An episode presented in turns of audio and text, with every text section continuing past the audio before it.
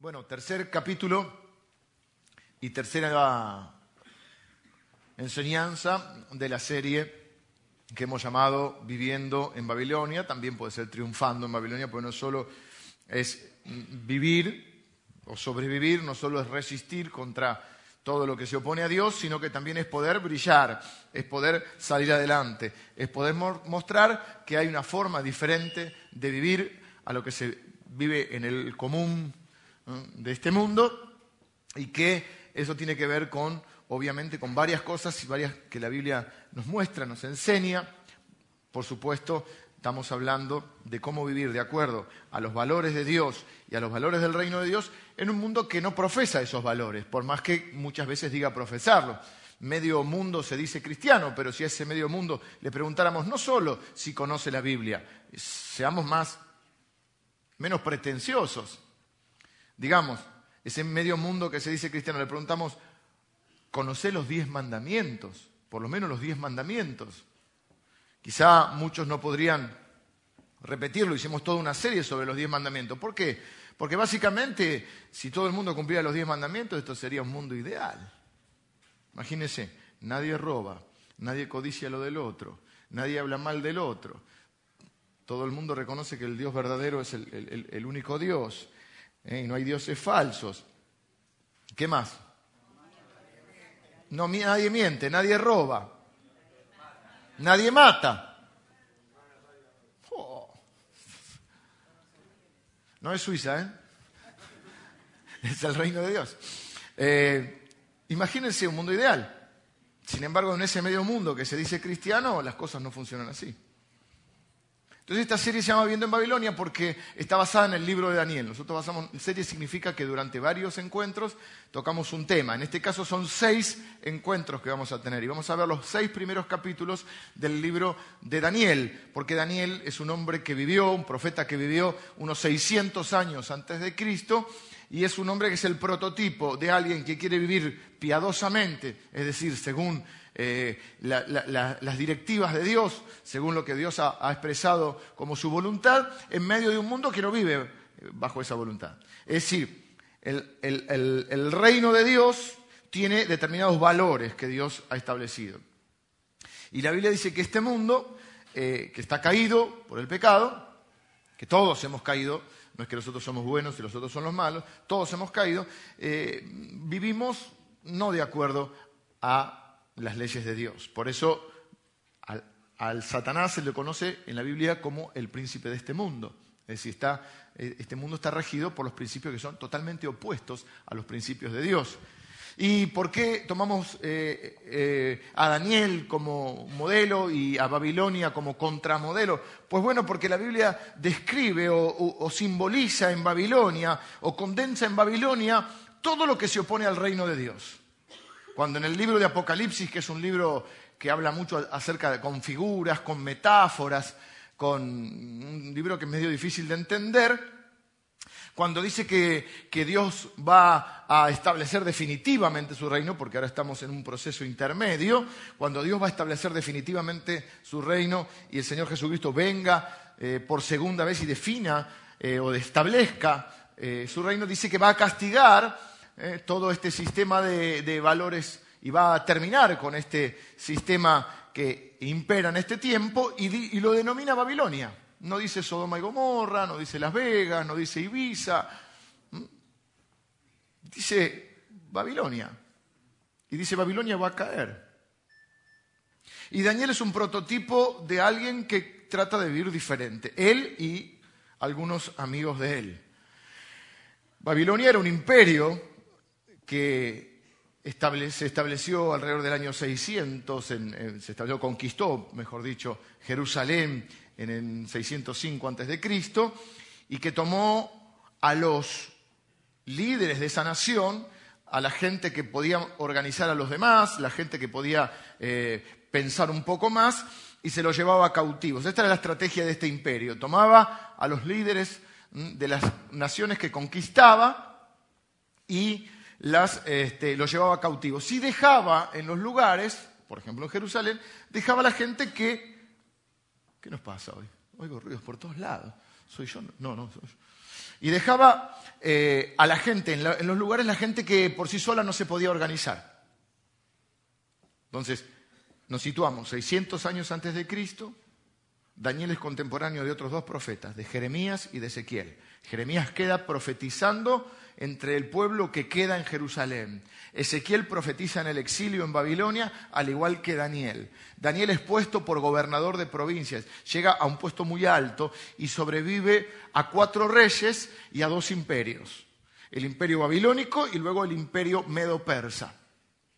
Y él muestra, que la vida de él y de estos amigos que vamos a ver hoy, que nos toca el capítulo 3, demuestra que en medio de un mundo corrupto, un mundo egoísta, un mundo peligroso, un mundo difícil, un mundo que se ha olvidado de Dios, es posible vivir de acuerdo a la, voluntad de Dios y no solo vivir, no solo resistir, sino triunfar. Salir adelante. Ser, como la Biblia los describe a ellos, diez veces mejores que los demás. Y eso es lo que yo quiero para mi vida, para esta iglesia y para el cristianismo. No quiero que los cristianos sean siempre los peores. No quiero que nos tengamos que avergonzar del pueblo de Dios. Quiero que estemos orgullosos de formar parte del pueblo de Dios porque tenemos un Dios que es excelente y que merece que nosotros vivamos con excelencia y que mostremos una forma de vivir diferente, que mostremos familias diferentes, que seamos los mejores estudiantes, los mejores empresarios, los mejores empleados, los mejores vecinos, los mejores alumnos en las escuelas, los mejores amigos, las personas más solidarias, las personas más felices. Es un proceso. Es un proceso, es un ideal, pero siempre hay que apuntar alto, porque si te va a conformar de entrada... Así que como los mejores, los mejores, bueno, en el ranking, por lo menos no está en, la tabla de promedio, no está en el descenso. Y, y vimos cómo Daniel primero afirma su identidad, cómo Daniel primero sabe quién es, porque uno no puede vivir, este, uno vive de acuerdo a lo que cree que es, y él sabe quién es, él sabe que está en Babilonia, pero no es de Babilonia. Por lo tanto, no habla como los de Babilonia, no piensa como los de Babilonia, no actúa como los de Babilonia. No sigue a la manada de Babilonia. No cree las mentiras y las basuras que cree todos los de Babilonia. Porque él sabe que es hijo de Dios. Y él afirma su identidad. La pregunta es, ¿sabe uno quién es? ¿Sabe usted quién es? ¿Es o no es? Porque no hay tres imperios, hay dos. No hay tres reinos, hay dos reinos. El reino de Dios y el reino de las tinieblas. Por eso la Biblia nos va a describir en el Nuevo Testamento como extranjeros y peregrinos. Ahora, no nos alejamos del mundo ni solamente creemos que es resistir encerrados en monasterios o en comunidades eh, atemorizadas, no queriendo mezclarse con la gente quizá hasta con un aire de cierta superioridad. No, estamos desafiados a vivir entre las personas para contarles qué grande es Dios, qué amoroso es Dios y cómo la vida de uno puede ser mucho mejor. Dijo Jesús, la luz no se pone abajo de la cama, porque abajo de la cama no alumbra nadie. ¿Mm? Y nosotros estamos llamados, como cuando cantábamos cuando éramos chiquitos, a brillar. Esta pequeña luz, no sé si alguno se acuerda, la dejaré brillar. ¿eh? Dios quiere que brilles para Él, no para que te vean a vos, sino para que lo vean a Él. Y Daniel brilla para Dios. Y hoy hay tres amigos que se llaman Ananías, Misael y Azarías. Y yo les quiero decir así porque todo el mundo le dice Sadrán, Mesach y pero ese es el nombre falso, el nombre artístico. Ese es el nombre pagano que le pusieron en el imperio. Porque el imperio tenía esta, esta estrategia, conquistaba por la fuerza. Hasta ahí mucho no se podía hacer, era un imperio. Tenía un rey loco que se llamaba Nabucodonosor, imagínense. Y y luego era un poquito más sutil. Y había otra conquista que era la realmente preocupante, eh, la estrategia de asimilación. Era donde ya no te querían conquistar por la fuerza, por la fuerza ya te habían conquistado, es donde querían conquistar tu corazón, conquistar tu mente, cambiar tu forma de pensar, cambiar tu forma de hablar, cambiar tu identidad. Y esto es lo que hacían con los líderes de las naciones que ellos tenían. Entre ellos estaba Daniel, Ananías, Misael y Azarías. Entonces les cambian el nombre, les cambian el lenguaje, les obligan a aprender el idioma, les obligan a aprender las ciencias de ellos y les quieren hacer comer la comida de ellos. Entonces, nuevo hogar, nuevo nombre, nuevo idioma, nuevo conocimiento, nueva dieta. Somos lo que comemos, dicen los. Y entonces, con el nombre no hay problema, dice Daniel. Total, yo sé quién soy. Con las letras no hay problema porque yo puedo aprender esto y saber cuál es la verdad. Dios me da el discernimiento y soy lo suficientemente inteligente para darme cuenta que es verdad y que no. Todas las ciencias de esta gente tenían mucho que ver con la astrología y todo el esoterismo. Así que con, el nombre no tengo problema. Con el idioma tampoco porque tengo mi lengua madre, digamos. Con el, nombre sé quién soy, el conocimiento también, pero con la comida no, porque la comida no la puedo evitar, o la como o no la como. Y esa comida le traía problemas porque yo era judío, los judíos comen comida kosher. Yo vas al abasto y está el McDonald's kosher. ¿Eh? Es una comida especial, que decir, ciertos alimentos se pueden comer, ciertos no, y además tienen ciertas preparaciones. De ahí va a salir que muchos van a escuchar ustedes en algún lado el ayuno de Daniel, que no es un ayuno completo, sino que come legumbres y agua. Bueno, esta es la historia inicial. ¿Cuál era entonces la, estrategia de Babilonia? Es la estrategia que hay que cuidarse hoy. Hoy no te van a ir a conquistar por la fuerza. A muchos de nosotros que somos parte del pueblo de Dios, no nos van a engañar pisando pollito y matando gallinas, no te vas a hacer ahora un banda. Pero lo más peligroso es la estrategia de asimilación. Si pueden cambiar tu forma de pensar, tu forma de hablar, tu forma de actuar. De modo que pienses, actúes y hables como un babilonio, como un caldeo como alguien de este mundo que no conoce a Dios. Como dijimos el domingo pasado y venimos enseñando, como comenzó a suceder esto, y mucha gente que conoce a Dios comenzó a asimilar también o no poder desprenderse de esta cultura, digamos, de este mundo, eh, alguna mente brillante, inspirada por el Satanás, inventó el concepto de vida secular. Y dijo, no, no, lo que pasa es esto. Sábado y domingo tenemos la vida cristiana, pero de lunes a viernes tenemos la vida secular. La vida secular, nadie sabe exactamente qué significa la palabra secular, pero sabemos que es todo lo que no hay que hacer, todo lo que no tiene que ver con Dios. Entonces se habla de la vida cristiana, término que no me gusta.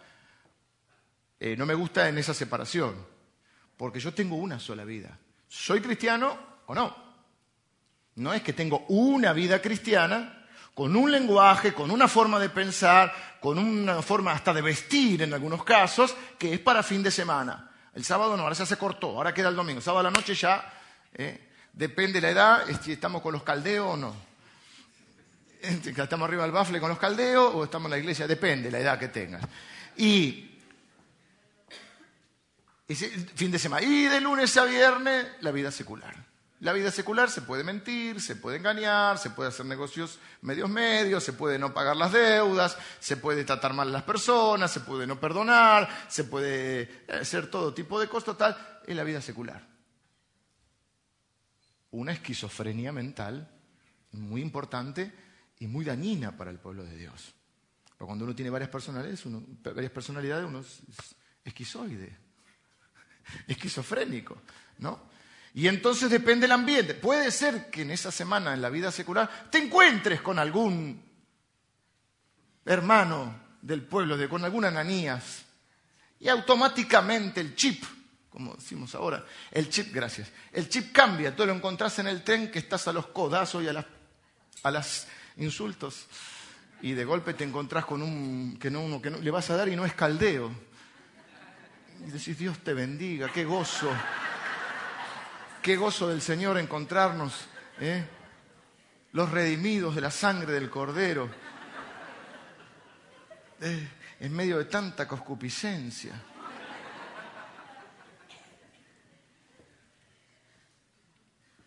Atendés el teléfono pensando que es una, ¿cómo se llama? Pobre gente, ¿no? Yo a veces me, me apiado de los telemarketers. Son odiados los telemarketers, maltratados y vituperados. Porque ya cuando, vos ya vas, viste, por la forma en que arrancan, ya te das cuenta. Y son insistentes. Ese es eso es lo que nos, despierta cierta ira. Que son insistentes. No me interesa, pero sí, no me interesa. No, no. Entonces, pero de golpe dice, no, no, no. Habla un hermano de la iglesia. Ah, chicos, canten, canten al coritos ahora. ¿eh? Pongan alguna de Gilson. Ahora no tanto. Lo cual no sé si es mejor o peor. Yo digo eh, irónicamente, por supuesto que antes por lo menos éramos hipócritas. Antes nos cuidamos un poquito más, pero desde que está el maldito Facebook, no. Entonces yo creo que ya los niveles de esquizofrenia no sé si son mayores o eh, se han multiplicado por el Facebook.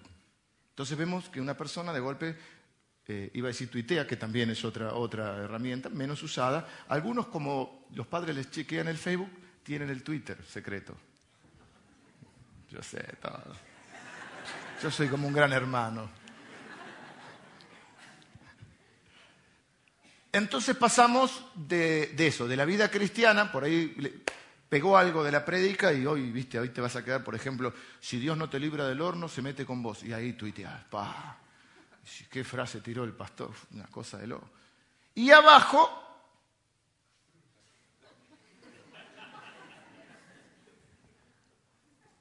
vos decís, pero es la misma persona.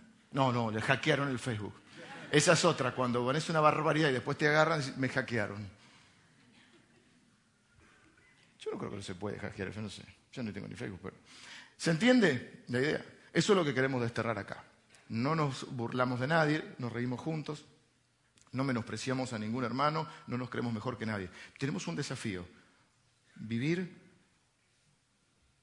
somos sabiendo nuestras imperfecciones, nuestras luchas, nuestras debilidades y nuestras dificultades, pero estamos confiados en que con la ayuda de Dios y de su Espíritu Santo es posible vivir una vida medianamente coherente. Es decir, achicando la brecha lógica de la incoherencia que hay en el ser humano, que tenemos todos, y llevar una vida este, que no tengamos por lo menos doble personalidad. seamos cristianos de lunes a lunes, las 24 horas del día, y como decía el político, y de la noche también. ¿Mm? Eso es lo que se propuso esta gente. Y ese es el modelo que tenemos. Hoy vamos a ver una historia porque, claro, esto es muy lindo, pero trae sus problemitas. Y hoy vamos a ver un gran problemón que tienen. En esta no figura tanto Daniel, se le atribuye la escritura del libro a Daniel. Por supuesto, siempre hay discusiones teológicas que no me interesan, en este caso. Hoy vamos a ver la historia de estos tres amigos, que ya aparecieron como protagonistas secundarios en la película. Si lo venís viendo como una película, quiero decirte que vos te puedes llevar el audio de hoy, eh, hoy mismo. O sea, a partir de ahora el audio no hay que encargarlo, uno lo puede llevar. Allí atrás hay un, eh, mostrador, diríamos. Hay una mesa de informes adelante y hay un mostrador aquí atrás donde están, eh, donde uno puede pedir los CDs y los DVD. Los DVD todavía no estamos preparándonos para poder sacarlos también automáticamente cuando termine la reunión, por ahora el DVD hay que pedirlo, pero el CD uno se lo puede llevar. Si lo estás viniendo medio como una película, ahora está de moda las películas épicas, está de moda la palabra épica también. Ahora el de Gladiator eh, sacó la de Noé. Y hay otra más que creo que, no sé si Mel Gibson no va a ser otra. Moisés, ¿quién la va a hacer? El que hizo Batman, es Christian David, yo soy malísimo para eso, pero el que hizo Batman va a sacar la de Moisés. Bien, se nos acabó Charlton Heston. Yo siempre pensé que Moisés era Charlton Heston. Además, yo leía la Biblia y decía, y Charlton Heston levantó la vara, resulta que era Moisés. Eh, los efectos especiales de esa película tienen que ver igual. Ahora Semana Santa te pasan todo eso, ¿viste? Todo lo épico. Ben Hur, nadie sabe quién fue Ben Hur, te lo pasan ahí, ¿viste? No importa, lo que tenga que ver con lo épico lo pasa. Eh, si vamos viendo la película hasta ahora, estos personajes son, están en la película, pero son medio secundarios. Hasta ahora la vino peleando Daniel. les pidió ayuda en oración, eh, le pidió al rey cuando él, el, domingo pasado, eh, le pudo interpretar el sueño, un sueño que vimos que que, Dios es el Señor de la historia, porque Él ve 600 años antes de Cristo los cuatro imperios posteriores, que son como mil años. Sí, porque del 600 al, 500 que cae el imperio romano, 500 después de Cristo. Entonces él, él, lo puede ver, porque Dios le revela eso, porque Dios es el Señor de la historia, y si es el Señor de la historia, puede ser el Señor de la historia de tu vida y les pide oración y vimos que ellos también se abstuvieron de los alimentos al igual que Daniel, pero hoy se les complica completamente la vida. Porque todo muy lindo con, Dios, con brillar, pero la cosa se puede complicar. Porque estamos en un mundo que la Biblia dice que está este, mm, influido por el príncipe de este mundo. Pero no hay victoria sin batalla. No se puede ser un ganador sin pelear. Muchos dicen, yo soy un ganador. Sos un ganador, tenés que pelear. Si no pelean, no, hay ganador. No hay campeón sin campeonato. No se puede ser un obrero aprobado sin pasar la prueba. Vamos a leer, no vamos a leer todo el capítulo 3. Tarea para el hogar, quienes les interese, lo pueden ir leyendo. Yo tengo que, porque son, eh, nos gusta leer la, palabra de Dios, pero en este caso son 30 eh, versículos, lo cual haría un poquito mm, difícil seguir toda la historia. Así que vamos a leer salpicado algunos versículos de esta historia. El versículo 1 dice que el rey Nabucodonosor hizo una estatua de oro, cuya altura era de 60 codos. Más o menos los codos medían 45 centímetros, sea que son unos 27 metros unos 27 metros de alto, su anchura de 6 codos, un poquito menos de 3 metros, 2 metros y algo.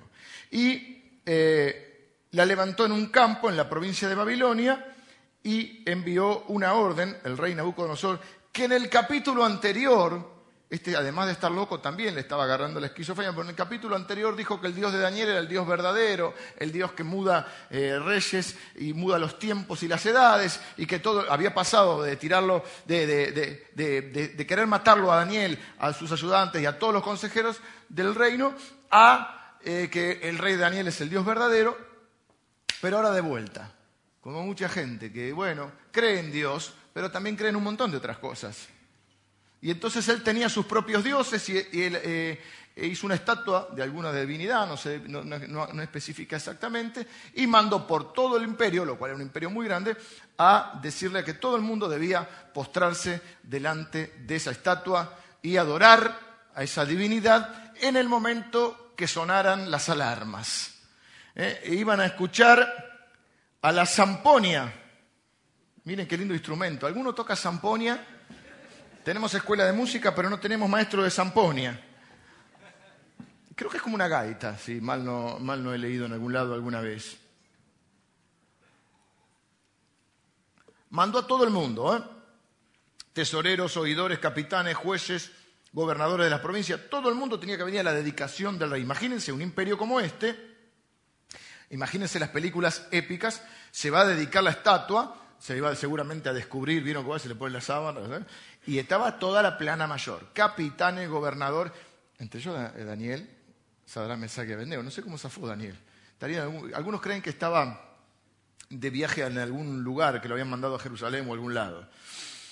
Así que zamponia en mano, todo salterio, instrumentos, todo una fiesta impresionante, tipo desfile militar, y ahí la dedicación de la estatua. Y todo el mundo, cuando escuchaba la música, eh, a la voz de Aura, todo el mundo a postrarse delante de la estatua. Y se manda, fíjense, a vosotros pueblos, naciones y lenguas, así de grande era el imperio, a que al son de la bocina, la flauta, el tamboril, bueno, al compás del tamboril,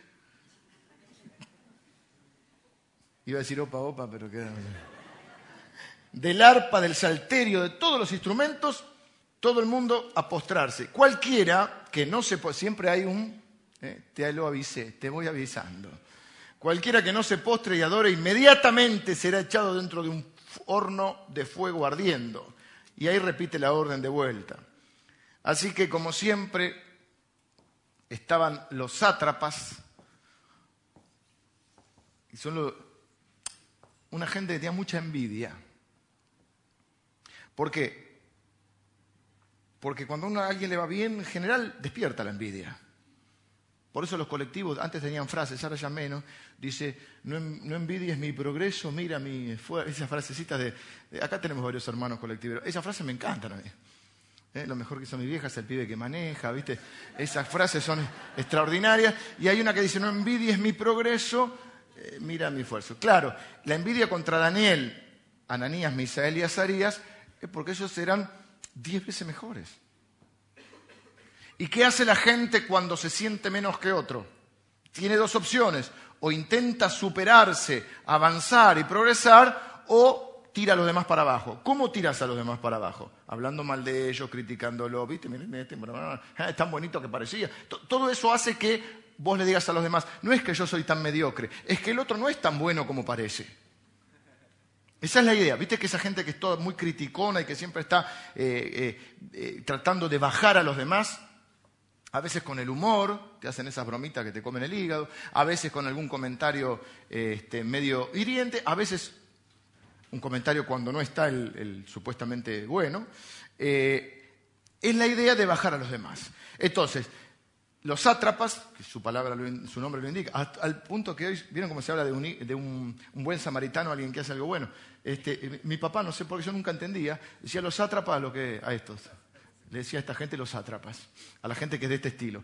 Y entonces los sátrapas van corriendo, bien buchoncitos, ¿viste? ¿Viste? Estos tres no son tan buenos, son desobedientes. Fueron los mismos que lo acusaron a Daniel.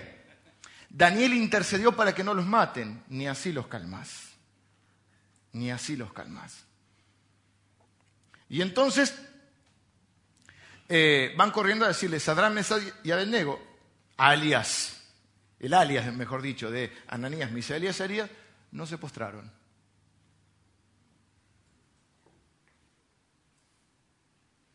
Versículo 8. Por esto en aquel tiempo algunos varones caldeos vinieron y acusaron maliciosamente a los judíos. Y le dijeron al rey, eh, Tú diste una, ley, que repiten toda la ley de la zamponia y toda la historia, y el que no se postre se ha echado el horno de fuego. Bueno, hay unos varones judíos, versículo 12, los cuales pusiste sobre los negocios, por eso estaban medios calentitos, digamos. Los cuales pusiste sobre los negocios de la provincia de Babilonia, Sadrán, Mesach y Abednego, estos varones, oh rey, no te han respetado. No adoran tus dioses, ni adoran la estatua de oro que has levantado. Y entonces como buen loco, estalló en ira Nabucodonosor y dijo, tráigamelo por aquí, que vamos a conversar con los muchachos. Amablemente. Es verdad, por lo menos les dio la opción. Es verdad, Sadrán Mesaya Benego, versículo 14, que vosotros no honráis a mi Dios ni adoráis la estatua de oro que he levantado. Ahora, pregunta, la pregunta del millón, la incómoda la que te hace temblar las patitas. ¿Estáis dispuestos, dispuestos para que al oír el son de la bocina, de la flauta, del tamboril, del arpa, de la zampoña, de todo instrumento de música, os postréis y adoráis la estatua que he hecho? Porque si no la adorareis, y ahí viene la amenaza, la consecuencia, en la misma hora, en el mismo momento seréis echados en medio de un horno de fuego ardiendo. Pregunta desafiante. ¿Y qué Dios será aquel que os libre de mis manos?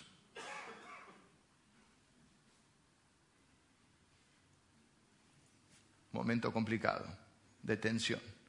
Señor, me arrodillo, pero tú sabes que mi corazón no me estoy arrodillando. Tú conoces todas las cosas, tú conoces mi corazón, lo hago por este loco.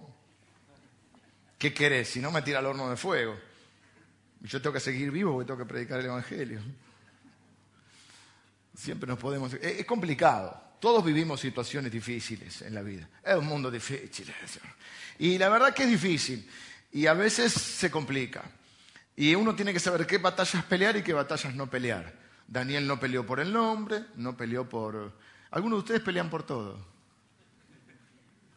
Y algunos de ustedes no pelean por nada. Eh, hay que saber qué batallas pelear y cuál no. Entonces, no peleó por el nombre, no aprendió por aprender las letras, peleó, por la comida. La comida no. Y acá lo mismo. Ananías, Misael y Azarías le cambiaron el Sadrán, Mesaque Abednego, un nombre completamente opuesto. No era cualquier cosa el nombre. No es que, ay, te llamás este, Luquitas y ahora te ponemos Mateo. No, no. Le pasaban de un nombre que significaba, tenía un significado. Los judíos le daban mucha importancia al nombre. Dios también. De hecho, Dios tiene la manía de andar cambiando los nombres de la gente un nombre que tenía que ver con casi con una, no sé si en algunos casos una palabra profética, en algunos casos con las circunstancias que habían rodeado su nacimiento, pero el nombre era muy importante. Y los nombres de todos ellos tenían algo que ver con Dios, con el Dios verdadero, el nombre original. Por ejemplo, Daniel es Dios es mi juez. Otro es Dios es mi fortaleza. Y les pusieron todos nombres que tienen que ver con divinidades falsas. Dios es Por ejemplo, Abednego era siervo del dios Nebo. Pero hasta ahí no pelearon. Ahora, con la estatua no. Hay un momento que decís, con la estatua no. Cuando éramos chicos nos peleábamos todo bien, pero si alguno se metía con tu vieja, con la vieja no. Íbamos las piñas si tocaban a la vieja, ¿no? Si te insultaban a la vieja, con la vieja, bueno, este dijeron con la estatua no. Porque sabían qué batallas pelear y qué batallas no pelear. Y ellos sabían, ¿y cuáles peleaban? Peleaban aquellas en las cuales estaba en juego la honra de Dios, el desobedecer a Dios. Peleaban aquellas donde vos estaba claro que vos estabas o rompiendo una ley de Dios, porque no, tendrás dioses ajenos, no te postrarás delante de ninguno de ellos, está dentro de los diez mandamientos. Eh, la comida era un, mandamiento que ellos tenían también, unas normas que tenían ellos de alimentación. O sea, todo lo que transgredía la obediencia a Dios, la ley a Dios, no. No había nada que Dios dijera de los nombres. No había nada que Dios dijera de poder, este, aparte, ellos sabían la verdad, no había nada que dijera de que no se podía leer o estudiar otras ciencias sabiendo cuál era la verdad. Pero lo que se oponía a Dios, no. Y quizás ese sea el límite que nosotros tengamos que, el parámetro que tengamos que poner en nuestra vida. Nosotros tenemos algo mucho más, eh, mucho más claro que lo que tenían ellos. Nosotros tenemos el Espíritu Santo, hermanos. Y dice la Biblia que, entre otras cosas, el Espíritu Santo te guía a toda verdad. Hace poco no sabía qué hacer con algo. Y estaba medio intranquilo durmiendo. Son los años, me está agarrando insomnio, cosa que yo dormía como un bebé. Hasta no hace mucho. Hoy a la noche a las 3 de la mañana, tres y media. Me levanté, me afeité, porque sabía que después me iba a querer matar a la mañana. Eh, y hace un par de noches estaba también con algo referido a la iglesia, una situación, eh, no, de la iglesia, bueno, sí, algunas personas. Y yo, Señor, ¿qué es lo que tengo que hacer? Dijiste que el Espíritu Santo le podíamos preguntar, que Él nos iba a decir qué es lo que teníamos que hacer, nos iba a guiar a toda verdad. ¿Cuál es la verdad en esto? Nosotros tenemos el Espíritu Santo frente a la duda. Quiere decir que ninguno, y además tenemos la palabra de Dios al alcance de nuestra mano. Ellos no tenían la Biblia así que andaban, la podés leer en cualquier momento, la podés estudiar, tenés una iglesia cerca de tu casa, siempre hay alguna iglesia donde podés estudiar la palabra de Dios. Como, digo esto como para no poder decir, yo no sabía. Aún las cosas que por ahí todavía no las hemos estudiado en la palabra de Dios, el Espíritu Santo muchas veces te, te advierte o te advierte o te convence de pecado, que es la diferencia con Satanás que te acusa. Satanás no puede acusarte delante de Dios porque fue echado, dice la Biblia, delante del trono de Dios, porque te acusaba día y noche. Y a partir de Jesucristo fue echado Satanás. Pero sí te acusa en la cabeza. El problema es que Satanás te acusa para que vos te sientas mal y no hagas nada. Esa es la diferencia y te llenes de culpa. Eso es culpa. En cambio, la Biblia dice que lo que te da el Espíritu Santo es convencimiento, convicción de pecado. Es decir, lo que hice está mal, lo tengo que reparar, tengo que cambiar de actitud. Y, nosotros tenemos eso, sabemos lo que está bien y lo que está mal, sabemos lo que agrada a Dios y lo que no lo agrada a Dios. Y si no lo sabemos, tenemos la oportunidad de consultar en su palabra, tenemos la, gran bendición que algunos toman como una carga de orar y decir con tus palabras, no con Reina Valera 60, de, de orar y decir, Señor, ¿cuál es la verdad? ¿Qué es lo que tengo que hacer? No sé qué hacer, porque esto no está legislado en la palabra. ¿Qué es lo que hago? Y vos más o menos vas a tener la conciencia que Dios te dejó, pero además tenés el Espíritu Santo. Nosotros sabemos lo que tenemos. El problema que tenemos muchas veces son el miedo a los resultados. Yo les conté creo que el primer día, Al Pacino, Perfume de Mujer, qué película que se baila el tango. Y está delante de un montón de gente, de líderes, y el tipo se para a defender a, una, una especie de ahijado suyo y dice, ustedes lo están condenando a él por hacer lo correcto. Ustedes quieren formar líderes acá, pero le están matando el alma. Porque está haciendo lo correcto y ustedes lo están castigando por hacer lo correcto. El tipo es un líder respetado de la nación porque es un, es un ex militar y, los, los americanos a los militares los respetan. Y él dice, yo en las encrucijadas de la vida, en los momentos en la vida donde tenía que decidir eh, entre hacer lo correcto y lo no correcto, entre el camino angosto y el camino ancho, él dice, en las encrucijadas de la vida, Siempre supe lo que estaba bien. Siempre supe cuál era el camino correcto. No tuve problemas para saber cuál era lo correcto y qué era lo incorrecto. El problema es que lo correcto, el camino era muy angosto. Y yo digo, si lo dice alguien, bueno, más allá de que sea una película que lo dice, todos nosotros que tenemos el Espíritu Santo, sabemos perfectamente qué es lo correcto. El problema es que es muy angosto.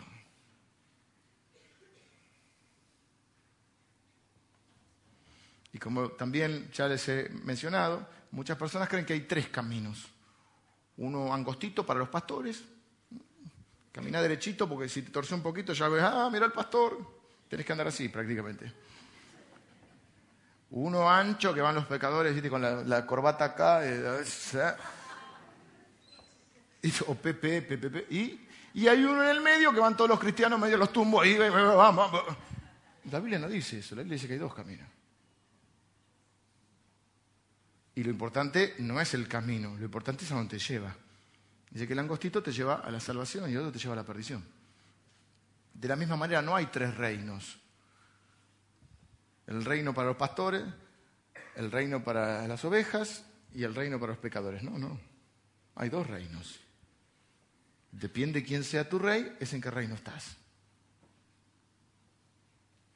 No podés andar saltando de reino en reino. Por eso la Biblia va a decir que nosotros somos templo de Dios y que el Espíritu de Dios mora en nosotros. Y esto, esto nos complica la vida. Ese versículo, aunque no lo sepas ni lo conocías, te complicó la vida. Paso a explicarte. Si vos crees que este, el templo, es el edificio, no hay problemas. Porque yo entro al templo y ahí, chic, chip de vida cristiana. Salgo del templo, chip de vida secular. Porque entro y salgo del templo. El problema es que si el templo soy yo, no puedo andar saliendo y entrando de mí mismo. Ando con el templo en todos lados. Te acabo de amargar la vida. Dice la Biblia, ¿acaso no saben que son templo de Dios y que el Espíritu de Dios vive en ustedes? Y nosotros no creemos que se anda yendo y viniendo el Espíritu Santo y anda entrando y saliendo el Espíritu Santo. O naciste de nuevo y está el Espíritu Santo o no está. Las discusiones antiguas. ¿Y si va al boliche, se va el Espíritu Santo o entra con él?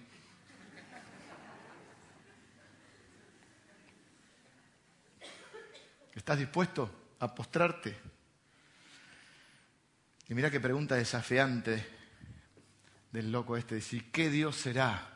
el que os libre de mis manos. Y la respuesta a mí es una de las respuestas que más... Esta es una de las historias más lindas quizá de la Biblia. Amigo, ahí está, cuando lees un te gustan todas, porque la del hijo pródigo me encanta, las de David matando a los gigantes me encantaban, sería medio peleador uno.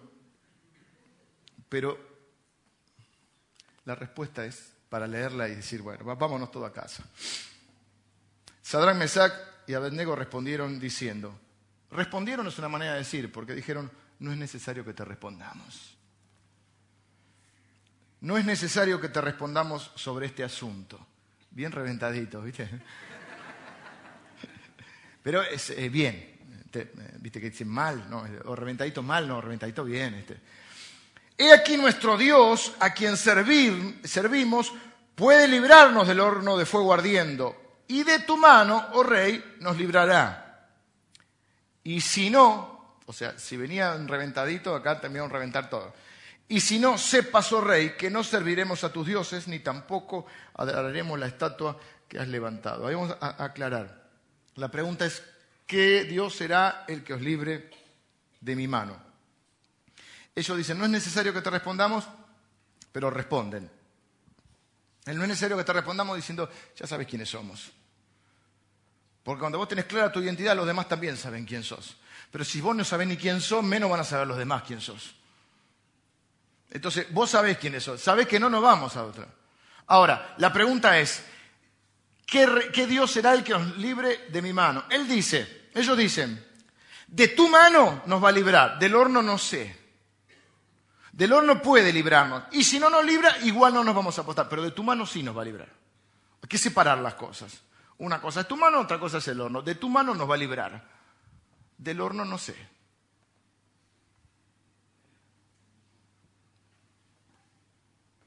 Y sé muy bien que Dios es el que nos va a librar. Es el Dios que ha prometido estar con nosotros todos los días, podrían decir ellos. O podrían también citar los salmos y decir, es el Dios que acampa alrededor de los que le temen y los defiende. Ese Dios nos va a librar.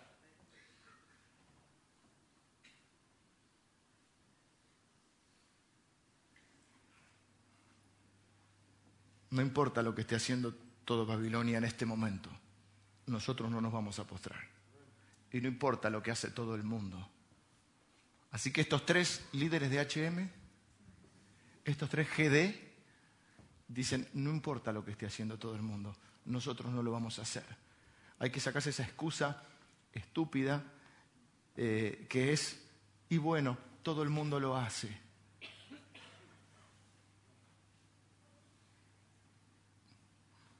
Mi mamá me decía, yo le decía, todo el mundo, todo el mundo me dice, ¿cuánta gente conoces? Irónica. Todo el mundo, Leo. Bueno, en casa no me decían Leo. Todo el mundo. Segunda pregunta. ¿Y si todo el mundo se tira del tren, te vas a tirar del tren? Como buena española irónica, ¿viste? ¿Y qué importa si lo hace todo el mundo? Y aunque todo el mundo esté mintiendo, yo no voy a mentir y voy a hablar verdad. Y aunque todo el mundo esté buscando sacar ventaja ilegal de los demás, yo no lo voy a hacer. Y aunque todo el mundo crea que ser rebelde es emborracharse y acostarse con, quien más, con más personas que uno pueda, haga todo el mundo, yo no lo voy a hacer. Yo creo que rebelde hoy es, es estudiar, trabajar, ser íntegro y salir adelante. Eso es ser rebelde, porque el otro lo hace cualquiera. Así que este GD había ido al campamento de Necochea. Estos tres dijeron, de tu mano nos va a librar. Del horno no sabemos. Puede librarnos. Si quiere, puede. Y si no, igual vamos a servir a Dios. Está bueno esto y si no nos libra, vamos a servirle igual. Porque mucha gente pone tanto, tanta fe en algo en vez de poner la fe en alguien. Tengo que apurar un poquito. Tanta fe en algo. Eh, eh, entonces, cuando ese algo que esperan no se realiza, su, fe tambalea. Aún cosas buenas. Entonces, pongámosle fe, pongámosle garra, Dios me va a sanar. Estoy en el horno de la enfermedad, Dios me va a sanar. Estoy eh, con miedo a, a la enfermedad, Dios me va a sanar. La fe, si bien la pongo en Dios, hago a veces tanto énfasis en la sanación que termino teniendo fe en, la sanación. ¿Qué pasa si Dios no me sana? Yo tengo que tener fe en el que sana, no en la sanidad. Tengo que tener fe en el que prospera, no en la prosperidad. Si no me desbalanceo. Hay iglesias que terminamos desbalanceándonos. Son iglesias que solo hablamos de la prosperidad, o solo hablamos de la sanidad, o solo hablamos de los milagros, o solo hablamos de la liberación porque es el área que nos gusta. Pero la verdad es que no tenemos que enamorarnos ni de la liberación, ni de la sanidad, ni de los milagros. Tenemos que enamorarnos de Jesucristo, que es el que sana, libera y hace milagros. ¿Entienden la diferencia? Sí. Ahora, digo esto, digo esto porque si no lo que ocurre es que cuando el evento en el cual hemos puesto, ese algo que hemos, en el cual hemos puesto nuestra fe, no se concreta o se demora, nuestra fe tambalea. Por eso dice la Biblia que Moisés, en un capítulo glorioso de la Biblia, que es el capítulo 11 de Hebreos, que tengo ganas de hacer una serie de todo Hebreos 11, dice, por la fe Moisés se sostuvo como viendo al invisible, no lo invisible. La fe no es no, está, no, debe estar puesta en lo invisible, llámese sanidad, prosperidad, eh, liberación. La fe tiene que estar puesta en el invisible. Porque Él es el que no cambia, Él es el que no muda. A veces sana, a veces no. Y si no, y ahí hay que tener la verdadera fe. Así decía un pastor viejito que yo conocí. Él decía, hay que tener fe para que Dios te sane. Porque muchos te decían, y si no te sana, no tuviste fe. Entonces yo te declaro, te suelto la palabra de fe, y si vos no te sanas para no quedar mal, ah, no tuviste fe. Entonces ahora estás enfermo y sin fe. Te dice pelota. En vez de fortalecerte el alma, vos decís, tras que estoy enfermo, bueno, ya hay algunos que dicen que te enfermas porque no tenés fe. Y tenés encima, ahora, suelto la palabra de sanidad. Nunca es para muerte, es para salvación, es para... Y a veces la gente se muere, hermano, porque es la ley de la vida. ¿Qué? ¿Podemos orar por sanidad? Por supuesto que podemos orar. Es más, se nos invita hacerlo. Se nos invita a acercarnos confiadamente al trono de Dios y se nos dice que el trono de Dios es un trono de gracia del cual salen favores, milagros y misericordia para nuestra vida. O sea que yo no estoy diciendo que Dios no, no quiere hacer eso o no puede hacer eso. Estoy diciendo que es Dios y que lo hace cuando quiere, hace lo que quiere. Es uno de los beneficios de ser Dios. Por eso cuando nosotros queremos que Dios haga lo que quiera y si no hace lo que quiere, me ofendo con Dios, yo estoy tomando el lugar de Dios. Esos libros que, cómo conseguir cosas de Dios. Ya el título no me gusta, no sé, no lo leí. Creo que hay uno así, ¿no? Eh, muy antiguo. No es de ahora, es antiguo. Y vos decís, ¿cómo torcerle el brazo a Dios? Uh, es una herejía, hermano. Es una herejía. Nosotros no estamos para torcer la voluntad de Dios, estamos para hacer la voluntad de Dios. Para orar diciendo, Señor, esta es mi voluntad. Si es posible, pasa de mí esta copa. Señor, sería fantástico que me sane. Yo tengo fe, creo que podés hacerlo. Pero si mi voluntad no se alinea con la tuya, yo confío en que tu voluntad es mejor que la mía. O por lo menos la acepto.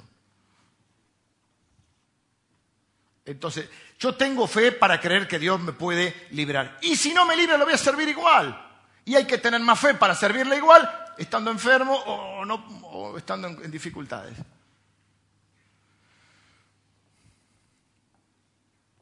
En este caso, no lo libró del horno. El Che Guevara decía, prefiero morir de pie a vivir arrodillado. Mira qué linda frase. Hay mucho cristiano hoy que está postrado, pero no delante de Dios, delante de la estatua. Por eso a veces en el afán de transmitir las bondades de Dios, hay iglesias que para agarrar a todos esos cristianos que están postrados le, prometen lo que ellos quieren y le arman una estatua, la estatua de la prosperidad, la estatua del milagro, la estatua de la Todos los años la palabra que dan, este es, este es tu año. Este es el año que se arregla todo. Este es el año que se desata todo. Eh, y yo decía, amén, empezás enero así, para noviembre ya venimos cascoteados. ¿Por qué? Porque siempre el año, depende de vos, en gran parte. Algunas cosas dependen de Dios y otras dependen de mí. Entonces la palabra dice, este es el año en que vas a trabajar. A ver si dicen amén. Este es el año que vas a estudiar. Este es el año que te vas a preparar, este es el año que te vas a esforzar y dormir menos, este es el año en que vas a amar a tus hermanos, este es el año que vas a perdonar a las personas que te dañaron, este es el año en que vas a ocuparte de amar y comprender y apoyar a tus hijos. Claro, entonces claro que es el año. Todo el año es carnaval. Pero el otro medio mágico, este es el año que te liberan de las deudas. ¿Cómo se liberas de las deudas? Pagando, mi hermano pagando. Esa es la forma de liberarse, la mejor forma de liberarse de las deudas. Claro. No es escondiéndote, no es mudándote. Te gritan por la calle La Plata y dices, tenela, tenela. Claro, ese es el año. Este es, este es tu año. Este es tu año que vas a dar todas las materias. No reprendas a la profesora. Reprende el espíritu de almohada que no te hace levantar.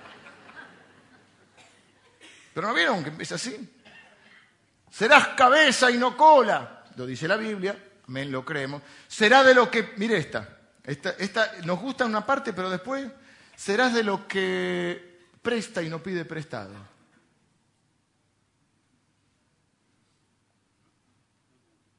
Entonces no tendríamos que tener deudas. Creemos las otras promesas, creamos esta. No estamos hablando de una situación particular, estamos hablando de la línea general de nuestra vida, ¿sí? Vuelvo a esto entonces. Nuestro Dios puede liberarnos. Yo creo que esa es la, la, clase de gente que brilla en el reino de Dios. La que dice, yo en mi casa serviremos a Jehová, cuando nos libre y cuando no lo libre del horno. Cuando estemos enfermos, como el, como el casamiento. Yo creo en dos pactos, no creo en más pactos. No creo en pactos de hombres, yo. Yo. No digo que se puede. Yo no digo, no creo. Y no creo que haya que pactar una palabra y que haya que traer plata para pactar una palabra. No lo creo. Con todo respeto, si alguien lo cree, yo no lo creo. No creo que hay que pactar las palabras. No creo que hay que pactar las promesas de Dios. No creo, creo que sí hay un pacto con Dios en el que Jesucristo le costó la sangre a él. Y yo estoy en pacto con Dios por eso, en un pacto de amor inquebrantable porque no depende de mí porque si dependiera de mí seguramente lo terminaría rompiendo. Pero por eso Dios a lo largo de la historia hizo pactos con el hombre. Como el hombre fue rompiendo todos los pactos, Jesús viene, ocupa el lugar del hombre y hace un pacto definitivo e inquebrantable, porque ya no depende de mí, depende de lo que él hizo. Y dice la Biblia, este pacto a mí me cuesta la sangre. A ustedes no le cuesta nada, a mí me cuesta la sangre. Yo creo en ese pacto y en el pacto matrimonial. ¿Sí? Entonces, el pacto con Dios es yo y mi casa serviremos al Señor. Lo serviremos como, ahora que estoy tanto casamiento, en la salud y en la enfermedad, en tiempos de prosperidad y en tiempos de dificultad o de necesidad. Ya me lo olvidé. ¿Y cómo era la otra? Bueno, etcétera, etcétera. Todo lo que dice ahí. ¿Usted lo sabe? ¿Lo repitió? Ni se lo acuerda también. Como los diez mandamientos. Le cuidarás cuando esté enfermo y en, y tiempo de salud. Bueno, ese es el pacto de estos chicos, que está implícito, aunque no lo dicen. Es Josué diciendo, no sé qué van a hacer ustedes, pero yo en mi casa serviremos a Jehová. Es Elías diciendo, ¿hasta cuándo van a claudicar entre dos pensamientos? Casi que le faltó decir la vida cristiana y la vida secular. ¿Eh? Si Dios es Dios, sírvanle. Y si no es, no le sirvan. ¿Hasta cuándo van a claudicar entre dos pensamientos? Si son seculares, sean seculares todos los días. Y si van a pecar, pequen en serio. Porque algunos ni para pecar sirven. Ya tener Espíritu Santo no te sale como antes, no pecas como antes. Te sale, te sale mal. Vengan los músicos. Me falta, pero voy a terminar acá. Esa es la gente, esos son los GD de esta iglesia. Digo los GD porque venimos del campamento. Con fe inquebrantable e incondicional.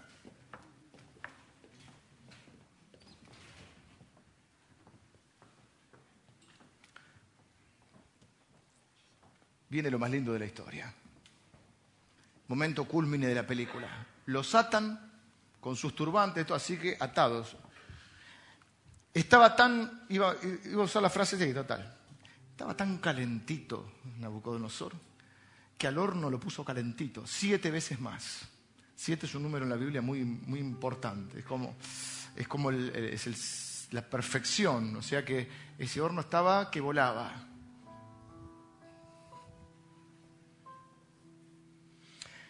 Agarró un par de patobicas y dijo, viste que lo llevaban así, no sé si se habrán resistido o no, pero lo llevaban agarrado y cuando lo fueron a tirar, los patobicas se quemaron todos. O sea, mirá cómo estaba el horno. No estaba para bollos, diría.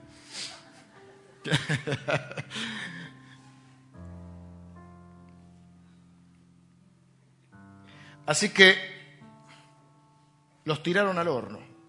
Se llenó de ira lo calentó siete veces más de lo acostumbrado, o sea que ya era costumbre.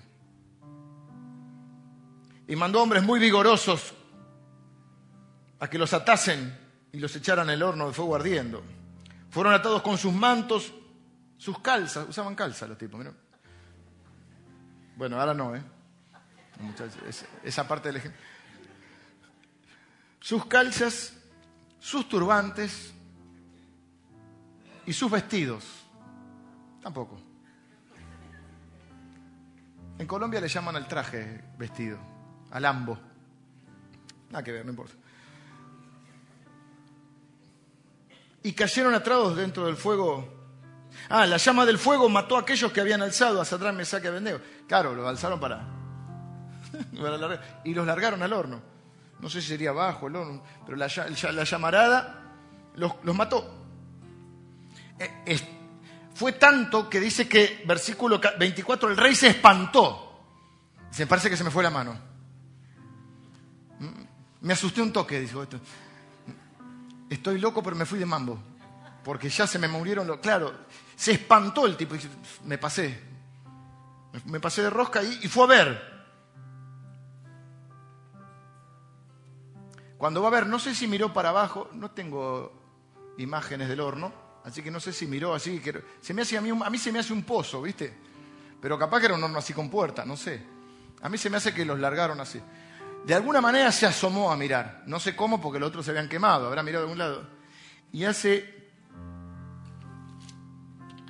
Esto es digno del Chapulín Colorado. ¿Por qué dice? Chanfle.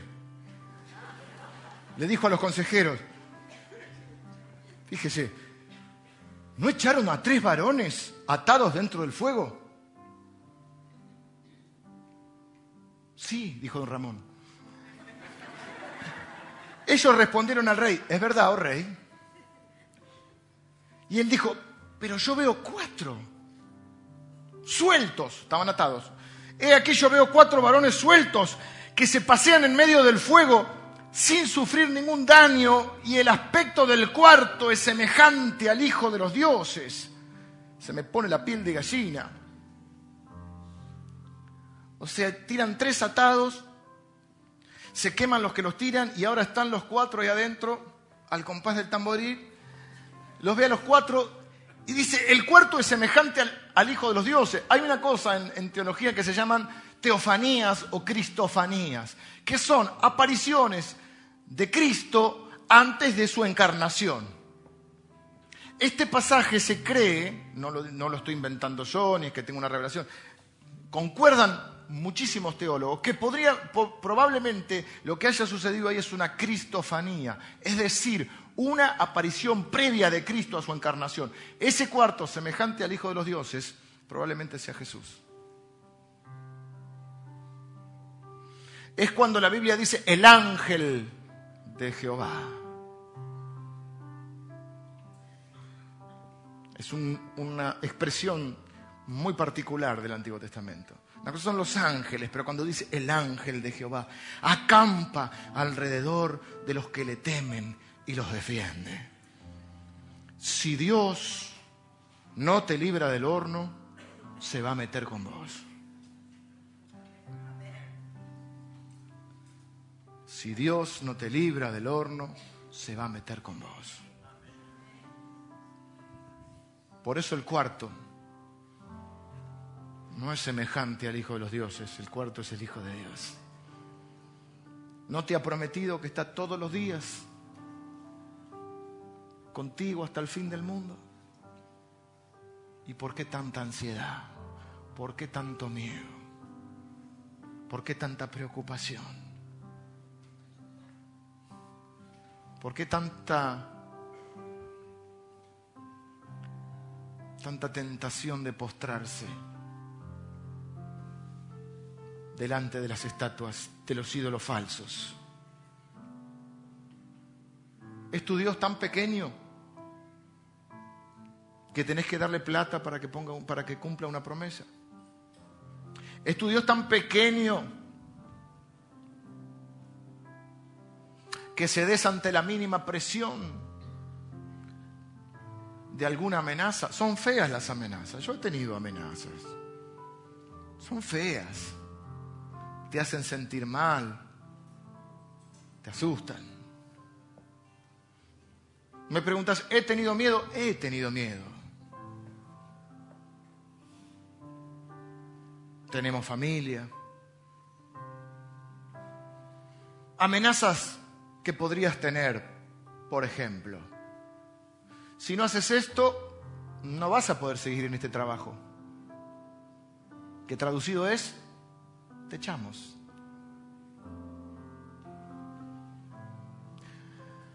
Si no haces esto, no te voy a querer más.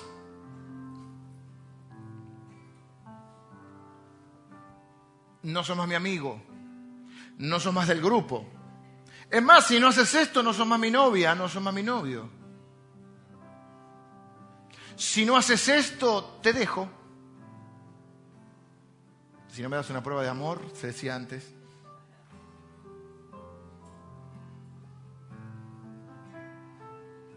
Si no haces esto, en el trabajo que estás, te arrumbamos ahí y ascendemos a los sátrapas. ¿Qué Dios será el que te libre? De mi mano. De tu mano me va a librar. De los hornos de la vida, no lo sé. De algunos sí, de otros no. Pero me libre o no me libre, yo y mi casa serviremos a Jehová. Y cuando me toque estar en el horno, Él se va a meter conmigo. ¿Qué otra cosa necesitas? ¿Qué más puedo hacer humildemente para que hoy tu fe sea creciente y creas que estás delante del yo soy? Que ha prometido que nunca te dejará, que nunca te desamparará, que Él va a honrar a los que le honran, que nadie quien crea en Él será avergonzado jamás. Y mira lo que te digo, salieron, y lo dice acá, no lo estoy inventando yo, aunque parece casi un chiste. Dice que salieron del horno de fuego, los tipos los miraban, ¿viste? Bueno, justo, no importa, ahora, los miraban. Hago así porque dice que no tenían ni olor a, ni olor a fuego. Nos comimos un asado el otro día, la camperita me quedó que era un choripán. Hice así, pero bueno, tenía que agarrar el que tiene más. Mira qué lindo que está. ¿Viste que el pelo tiene olor a quemado? Está lindo, ¿viste? Él es nuestro Jesús para, las fiestas. Ah, se me cortó el pelo. Ah, ahora tener hornito eléctrico, pero cuando tenés que prender con el fosforito, a mí siempre se me queman los pelitos de acá. ¿Ves que tengo como una.? Pero siempre tengo ahí, ¿viste? Y cuando le das el medio cortito, te quedó el fósforo, se te hacen unos pelitos, ¿viste? Y olor a quemado. Dice que esto, lo voy a leer porque esto no lo estoy inventando.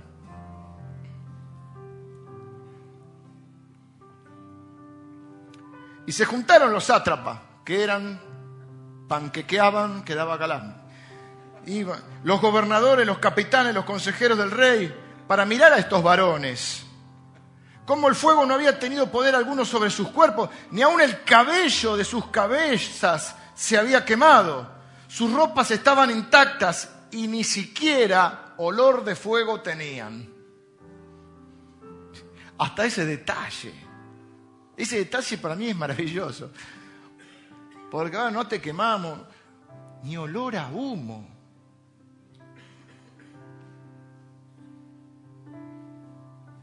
Así que Dios no te libra del horno, pero te libra del fuego. El horno era de fuego. Dios no te libra del horno, esa para el Twitter, pero te libra del fuego. Por eso va a decir Isaías, cuando pases por el fuego, no te quemarás. Ahora, por el fuego hay que pasar. Y con esto termino porque se me fue la hora. Primera Pedro, capítulo 7. Entre paréntesis, muchos quieren ver las grandezas y los milagros de Dios. No hay victoria sin batalla no hay obrero aprobado sin prueba. Las grandezas de Dios no las vas a ver arrodillado delante de la estatua. ¿eh? Los milagros de Dios no los vas a ver arrodillado delante de la estatua. No dejes que este mundo te asuste. Esperen que busco, tengo la cita acá porque la tengo en NBI. Va a aparecer, eh, no sé si en, eh, en, Reina Valera o en NBI. Yo quiero leer primero Pedro 1.7. No le dije a pobre a mi hermana, pero aquí está. Dice Pedro, un hombre experimentado en pruebas. Mira qué rápida mi hermana. El oro, aunque, aunque perecedero, lo voy a leer de ahí que está más grande. El oro, aunque perecedero, se acrisola. ¿Qué significa acrisola? Se purifica. Se, se le saca las impurezas queda más oro.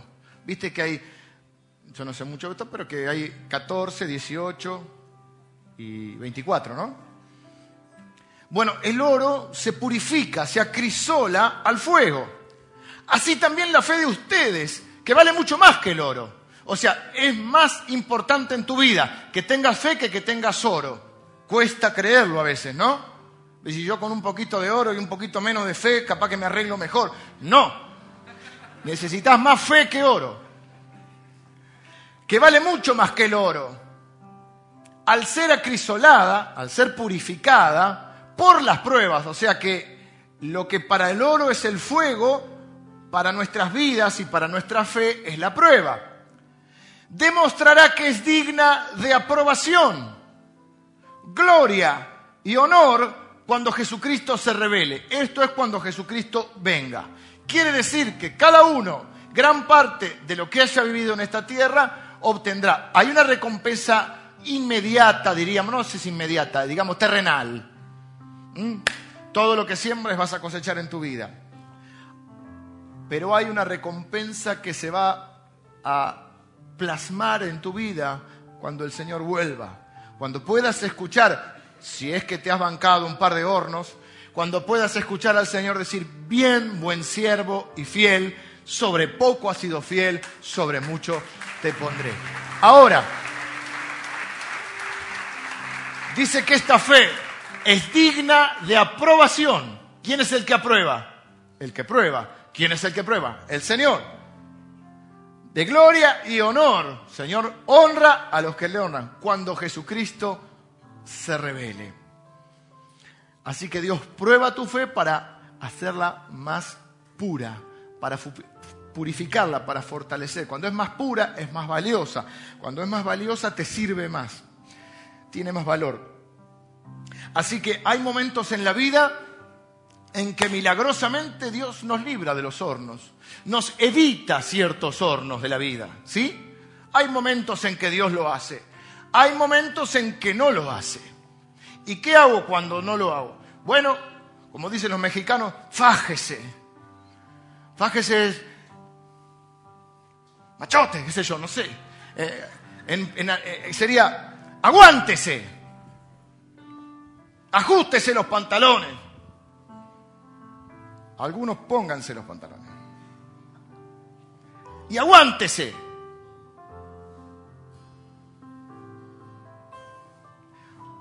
Bánquesela un poquito. Porque el Señor no lo ha dejado. Así que no andemos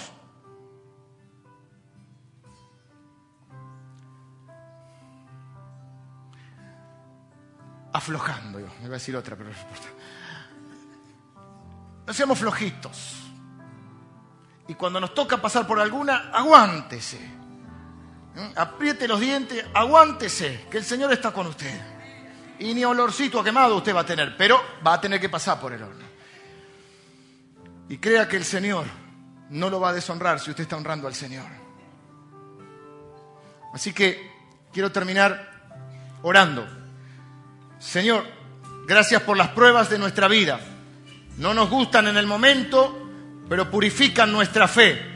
Gracias, Señor, porque esas pruebas hacen que nuestra fe sea más fuerte, más madura, más valiosa, más consistente y nos dé la capacidad de enfrentar aún dificultades más severas. Gracias Señor por los hornos que has evitado en nuestra vida y gracias por aquellos que no los has evitado, pero hemos visto tu presencia, tu compañía y tu salvación. Señor, no te vamos a ver ni vamos a ver tus grandezas postrados delante de la estatua. La vamos a ver, Señor, en tu fidelidad y en nuestra fidelidad. Cuando te honremos y tú nos honrarás, Señor, porque nadie que en ti crea va a ser avergonzado jamás. Señor, danos el coraje mm, para soportar las pruebas. Danos la fuerza, danos el aguante, Señor, eh, para poder enfrentar las dificultades de esta vida. Señor, que no claudiquemos entre dos pensamientos. Erradicamos, Señor, de nuestra mente el concepto satánico de dos vidas, de una vida cristiana y una vida secular. Señor, nos declaramos tus hijos cristianos porque seguimos a Cristo de lunes a lunes, Señor, con nuestras dificultades, con nuestras luchas, con nuestras debilidades, a pesar de lo que somos, Señor, confiados en la asistencia de tu Espíritu Santo, para que hace de nosotros las personas que jamás seríamos sin Él, que hace que podamos hacer lo que jamás podríamos hacer sin Él. Señor, por eso necesitamos de tu Espíritu Santo, necesitamos de tu palabra, Señor, y necesitamos de estas vivencias que hacen crecer nuestra fe, que nos hacen más maduros, Señor, para que podamos brillar en un mundo caído, corrupto, que se ha olvidado de ti. Señor, que cada uno de mis hermanos sean luminares en este mundo, que no brillen para que ellos sean vistos, que brillen para que Jesucristo sea visto, Señor. En el nombre de Jesús oro. Amén.